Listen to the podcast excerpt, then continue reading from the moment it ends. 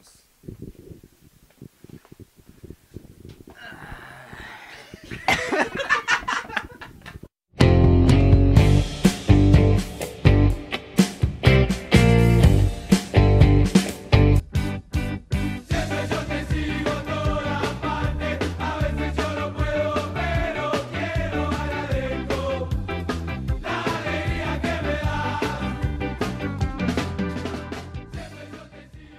Días, buenas tardes, buenas noches a todos los que escuchan este podcast llamado Ruido Capitalino en una nueva entrega, especialmente donde vamos a hablar acerca de las finales de las ligas europeas, ya la final de la Europa League, la final de la Champions, y pues vamos a hablar de la actualidad de los equipos bogotanos, del fútbol colombiano, y pues quedamos a la espera de que vuelva nuestra liga local.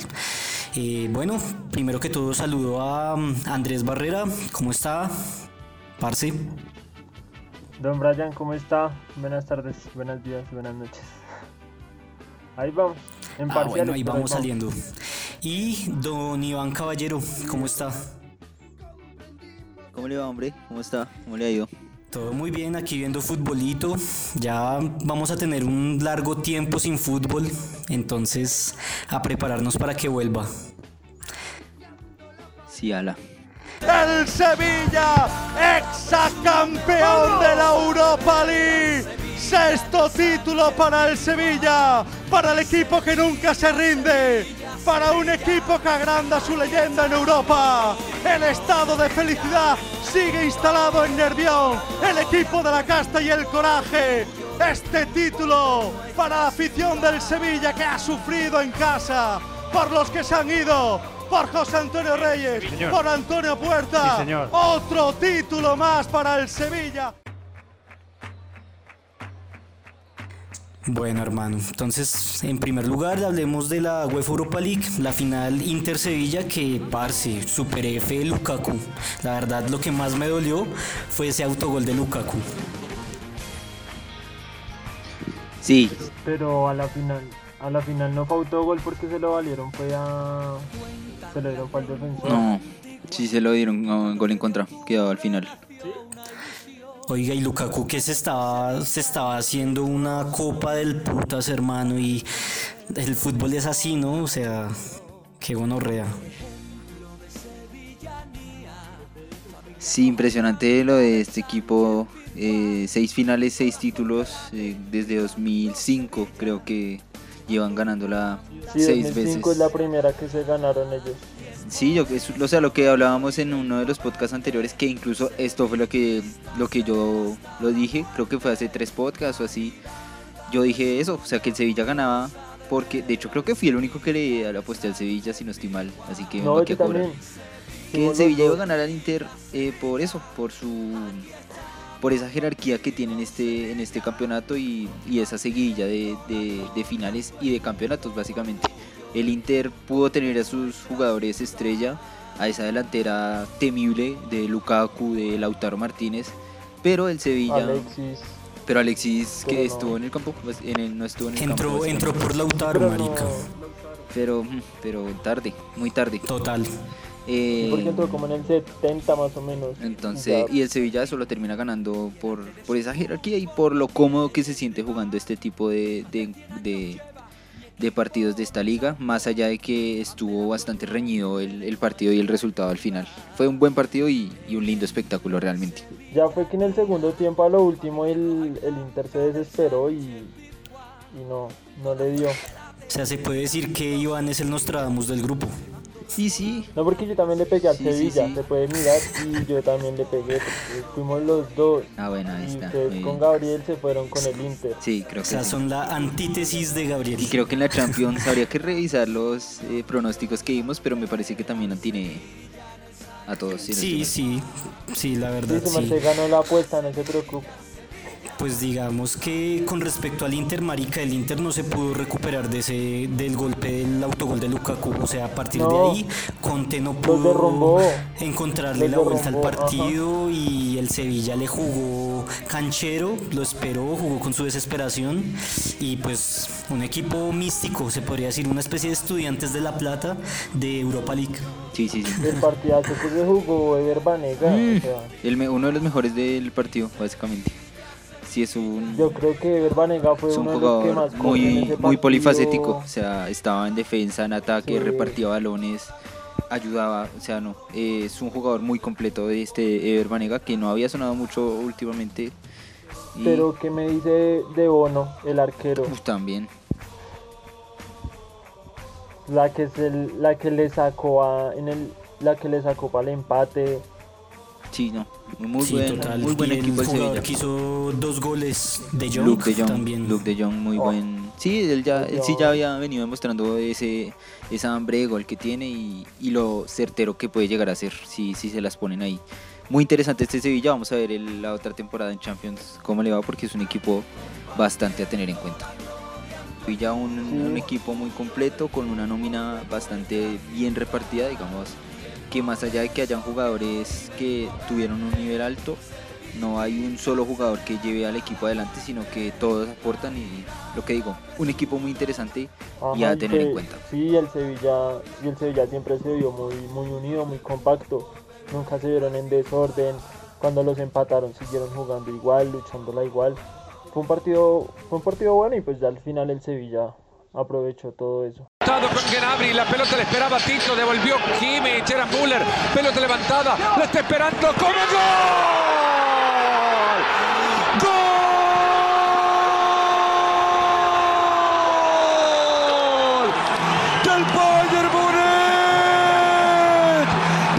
Que pa' que la cuña preta tiene que ser del mismo palo, un canterano del Paris Saint-Germain le marca el gol en la final de la Champions. Uno Bueno muchachos, pasemos a la UEFA Champions League porque tenemos ganado como campeón de este torneo al poderoso Bayern Múnich. Lo dijimos acá desde un principio con el perdón del señor Gabriel. La máquina alemana vapuleó a su Paris Saint Germain, Panchi. Así que asuma. No, sí, yo asumo con responsabilidad mi derrota. Eh, toca felicitar al Bayern. Eh, pues el Bayern es un gran equipo. Sí, Iván, le gané la apuesta. Tranquilo, buen amigo. Eh, no, nada, o sea, fue un, buen partido. Ambos, ambos la lucharon. O sea, fue un partido donde se dieron, literal, se dieron duro porque hubo, hubo mucho choque. Pero Al principio yo pensé que ese París le iba a hacer la guerra al Bayern, parce. Al principio entró pero enchufadísimo. el, el, al- cuando el París entró muy, muy, muy en ataque, muy, muy ofensivo. Pero después, Para mí la figura de Di María. sí, Di María se, se jugó, se jugó un buen partido. Eh, pero pues ya después ya el, el París como que se fue echando hacia atrás y ya todo eso ya el Bayern lo fue aprovechando.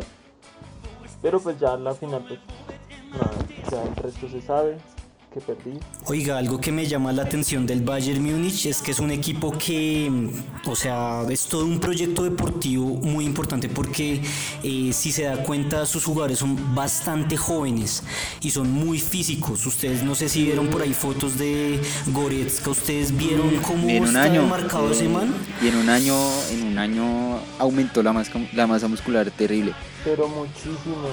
pero eh, algo que quería decir era eh, la diferencia de los modelos de ataque de ambos equipos y yo creo que por ahí bueno también gracias a, a la- las aptitudes de Neuer eh, no pudo marcar el PSG pero la diferencia en los modelos de ataque está marcada en que el PSG es un equipo un poco más individualista a la hora de atacar, que se precisamente Sí. se aprovecha de esas individualidades de la mano de Di Eso- María, de Mbappé, es de, estos jugadores, de estos jugadores que tienen una muy buena pegada y una muy buena técnica, eh, sí a la hora de definir y a la hora de resolver las jugadas de manera solitaria, mientras que los ataques del Bayern Múnich son mucho más colectivos y llegan eh, con más, eh, con más, eh, con más jugadores a la zona de ataque. Esto le permite tocar mucho en el área, confundir a la defensa rival y terminar realizando jugadas colectivas como ese, precisamente de tiros de cabeza, centros, eh, jugadas muy colectivas que yo creo que por ahí se marcó la diferencia y termina marcando el gol Coman de, ese, tipo de, ataques más colectivos que individuales, que igual eso no, quiere decir que el ataque del PSG sea peor, porque muy bien, tranquilamente lo puede haber ganado de esa forma, repito, si no hubiera sido por Neuer, que pues una vez más demostró que es, si no el mejor arquero del mundo, uno de los mejores del mundo, Manuel Neuer. Lo que siempre, sí, lo que siempre hemos dicho acá, el, el París se destaca el fútbol de ellos y más que todo por las individuales que ellos tienen. Que usted ve que digamos una jugada donde Neymar arrancó y no sé si vieron cómo Di María y Mbappé estaban centrados y se abrieron. Y que hicieron, se llevaron toda la defensa y Neymar arrancó. Entonces, eso, es- eso, eso es por un lado el PSG, lo bueno. Lo otro es que el Bayern regresa muy completo, muy compacto. Un momento donde ellos tienen 3, 4 defensas y resultaban 6. O sea, los extremos bajan otra vez de laterales. Sea, eso es lo, eso es lo bueno del Bayern. Y pues, o sea, el, el partido se, venía, se veía bueno. Yo pensé que iban a largue. Pero pues nada, el, el cabezazo de Coman que, que dejó desequilibrado a Navas, pero, pero no.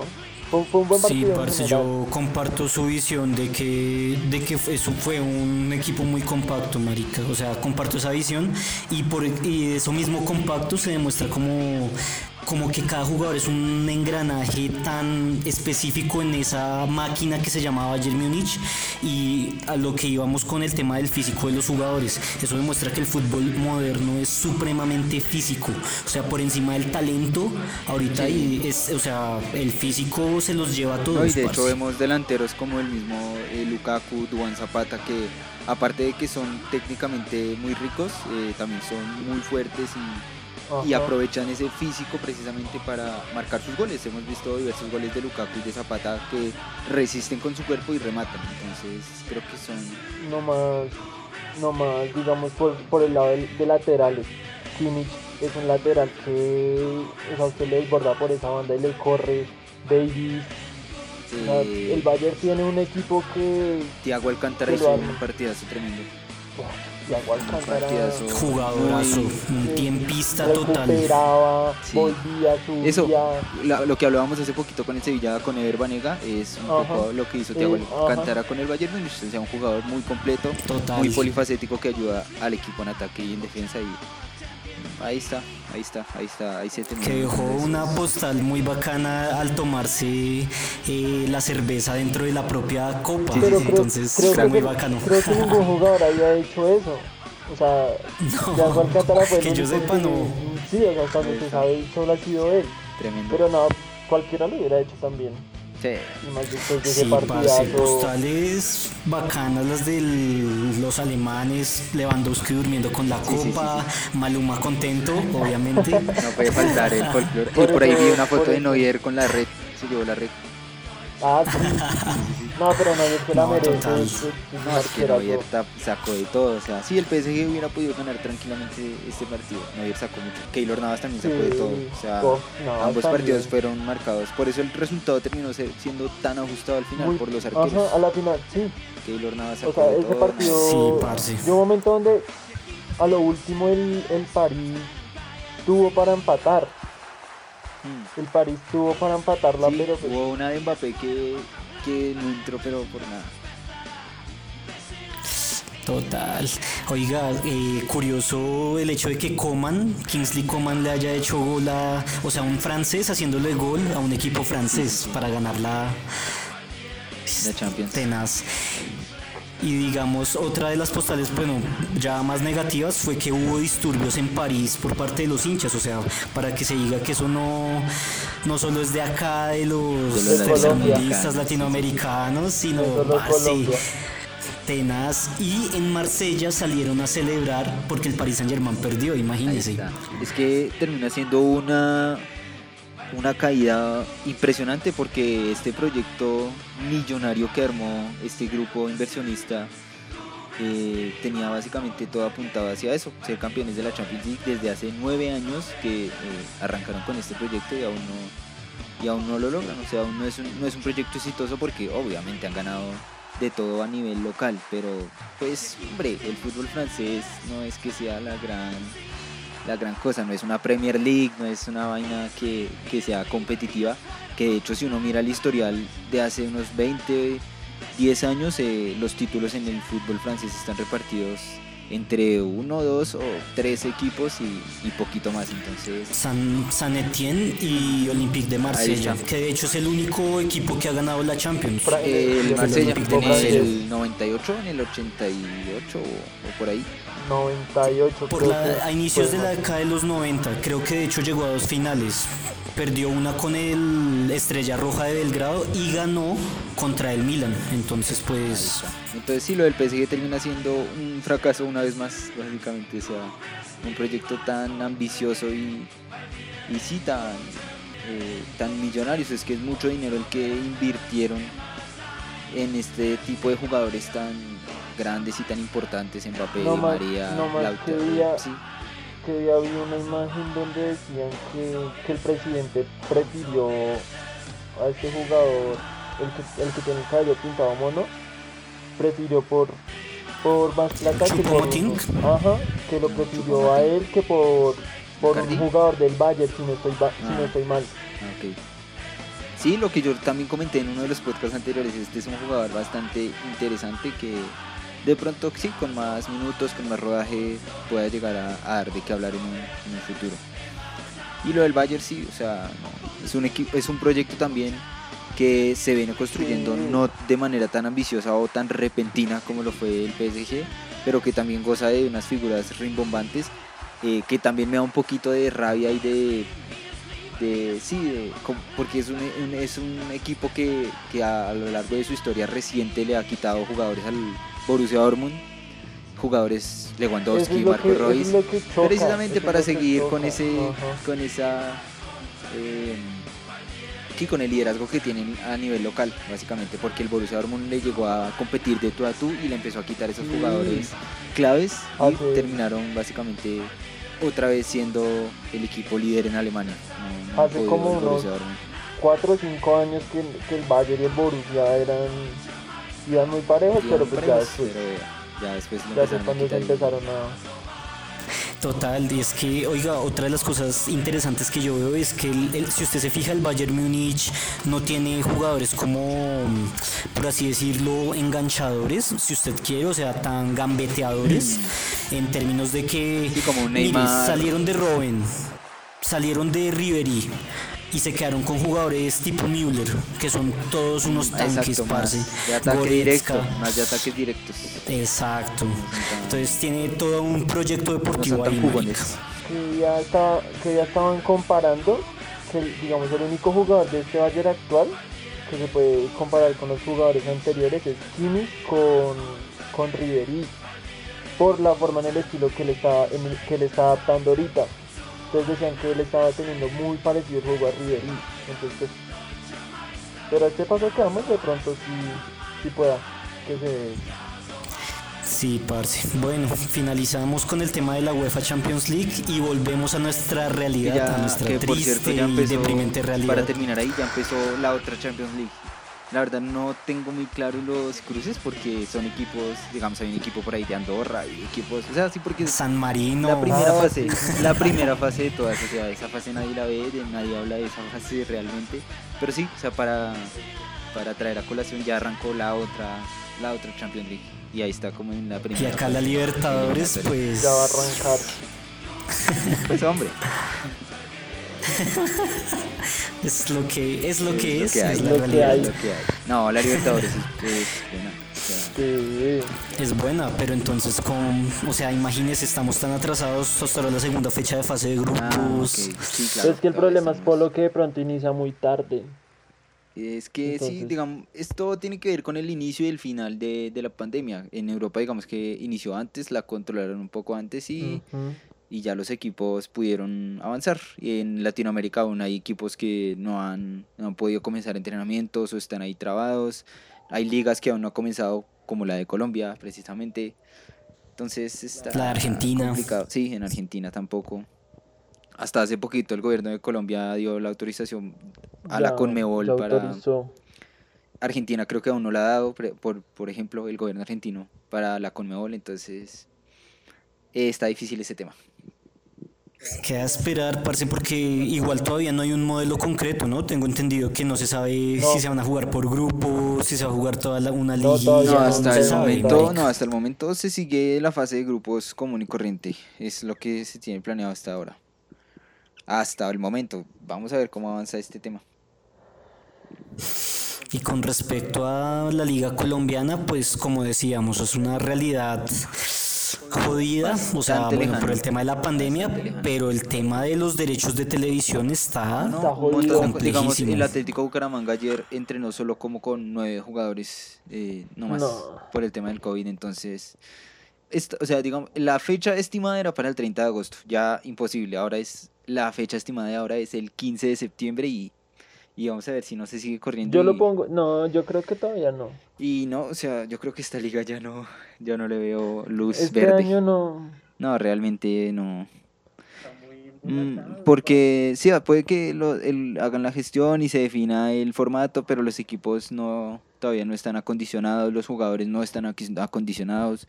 Realmente empezar una, una competición como va a ser la, liga colombiana que va a tener que ser de manera frenética, jugarse eh, tres partidos por semana, van a haber muchos lesionados, marica. O sea, los jugadores se van a empezar a lesionar. Mucho físico. No van a rendir igual porque no, no han entrenado al nivel que requiere. El canal que nadie quiere, quiere básicamente que se juegue todo. Sí, toda la liga. Pues y no solo el canal, y, sino eh, Betplay, básicamente, porque hay un acuerdo y un contrato de que ellos pagaron un tiempo de patrocinio y, pues ese tiempo básicamente no se, no se va a poder cumplir. Entonces hay muchos intereses de por medio, intereses eh, lamentablemente oscuros.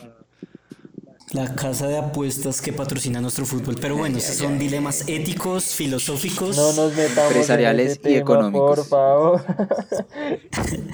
Entonces, pues bueno, por ahora no sé si tengan noticias de Millos. Por ahí creo que llegó un defensor brasileño, ¿no? Sí. bueno, todavía no, todavía no está oficializado. Eh, está casi oficializado, pero, pero hasta ahora no ha habido un comunicado por parte del club. Se dice que ya es casi oficial la llegada de Kaique Ferraz Mafaldo, creo que se llama. Es un jugador de Palmeiras B, tiene 19 años, defensor central, eh, mide 1.75 y pues al ser un canterano no hay, demasiada, no hay demasiada información ni muchos antecedentes de este jugador. Creo que llega con, con mucha expectativa y llega como eh, condición de préstamo por un año con opción de compra. Hay que decir además que con este jugador extranjero Millonarios completaría el cupo precisamente de extranjeros porque recordemos que ya está Matías de los Santos que llegó esta temporada ah.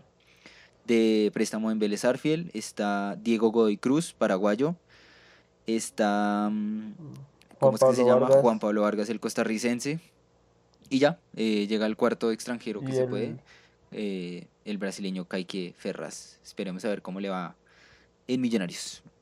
Ojalá que sí. Se suman al popular caballo Ricardo Márquez. Sí, que ya estaba entrenando. Esperemos. A Cristian Vargas.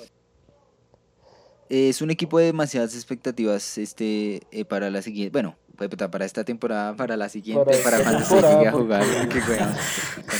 Cuando se pueda volver a iniciar a jugar. Es un equipo de muchas expectativas porque los jugadores que han llegado nuevos, eh, eso, o sea, están con muy altas expectativas. Podemos hablar de un Ricardo Márquez que es un jugador joven que llegó en su momento a demostrar un nivel eh, prometedor en Unión Magdalena. Sin embargo, sus últimos partidos no, digamos que no fue un jugador que brillara demasiado, sino que más bien eh, fue un jugador bastante normalito. Entonces se habla de que, pues, que Alberto Gamero lo conoce y, tendrá mucho que potenciarle a este jugador, el cuerpo técnico, los preparadores de delanteros y, todo este tipo de profesionales. Esperemos que rinda como se espera y que llegue a hacer goles, que es lo que quiere, que es lo que quieren todos los hinchas. Sí, la única es esperar a ver cómo, cómo evoluciona este equipo. En el inicio de temporada, o reinicio de la temporada porque una locura, una locura. Sí, ya. Oiga, eh, hablando de, de Millonarios, sí, esto perdimos, ¿no? El torneo de penales. Lo de penalti. Ah, sí, campeón Santa Fecito. ¿Ustedes saben quién es papá? No, sí, sí, sí. Papá en todo lado. Ay, hombre, ni en penales son capaces estos hombres. Ni en penales, hermano. ¿Qué les cuesta? Sí, hermano, y por ahí el hincha, el hincha gordito de Santa Fe casi les- le hace gol a Cristian Vargas. Cobraron hinchas, ¿cómo le parece? Uno de Millonarios y uno de Santa Fe. interesante. Ya, pues, no, sí, No interesante hubo este necesidad de, de que cobrara Seijas, pero este tipo de iniciativas bastante bacanas que, que sí, que acercan un poquito más el fútbol colombiano a, a esta debacle que, que estamos viviendo actualmente. el post-fútbol tomándose nuestra realidad. Ajá, señor. sí, señor.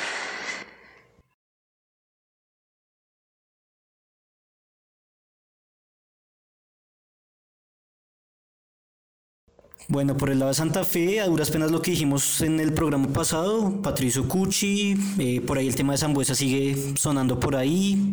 Esperemos que más pasa, no hay más novedades. Creo que ya la otra semana empiezan entrenamientos presenciales, si Dios lo permite. Eh, no, presenciales no, Y- sino grupales. Grupales. Presenciales ya hay. Eh, grupales, Sí, porque exacto, presenciales, grupales, yo iba a grupales. decir, como así no han empezado?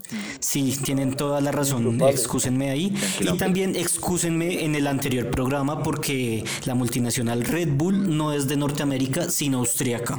Ah, Entonces, mira, pues por eso tiene para que me perdonen, ahí un equipo en Austria. Así como quiere el patrocinio para Santa Fe. ni siquiera sabe dónde es la empresa.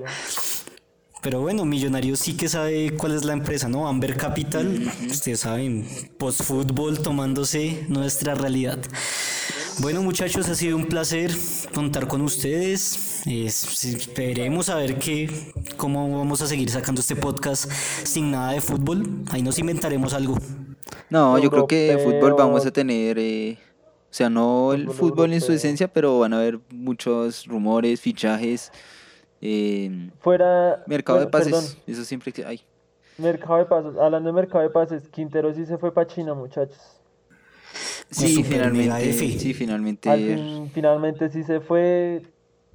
La, para la tristeza de, de muchos, yo creo que realmente, como mencionamos en, en capítulos anteriores, que no, no esperábamos, no esperábamos, ay, qué pena, este tipo de noticias, pues para un jugador, lo que yo decía, que todavía tiene una propuesta importante e interesante para dar en un equipo grande de, de Latinoamérica o incluso de Europa. Y Lastimosamente, Se repite la historia de Giovanni Moreno, ¿no? termina Sí. en la Superliga China. Y Carrascal se fue para el CSK de Moscú. Ah, sí, esa sí no me la Bueno. sabía, esa no me la sabía, habla. Sí. Bueno, el, C- el CSK de Moscú sí, bueno, por lo menos puede participar en Y Champions. ahí, precisamente a ahí va a estar... por a Millos por, por ser quien inició con Carrascal le llegó un porcentaje del, del pago que, que hicieron ellos. Eh, ah, está interesante esto porque Carrascal pues jugaba en River y eh, ahora se va para Rusia, en donde está también Wilmar Barrios en- con el Zenit, que jugaba en Boca. Entonces se van a reencontrar eh, viejos rivales en nuevos equipos rivales de, de- rivales. de Rusia en este caso. Ya que hablamos de mercado de pases de colombianos, pues voy a dar algunas noticias que hay por ahí. Guillermo Celis, eh, jugador que sonó para Junior otra vez, va termina firmando contrato con Deportes Tolima, que estableció un convenio con Vitoria Guimaraes de, de Portugal.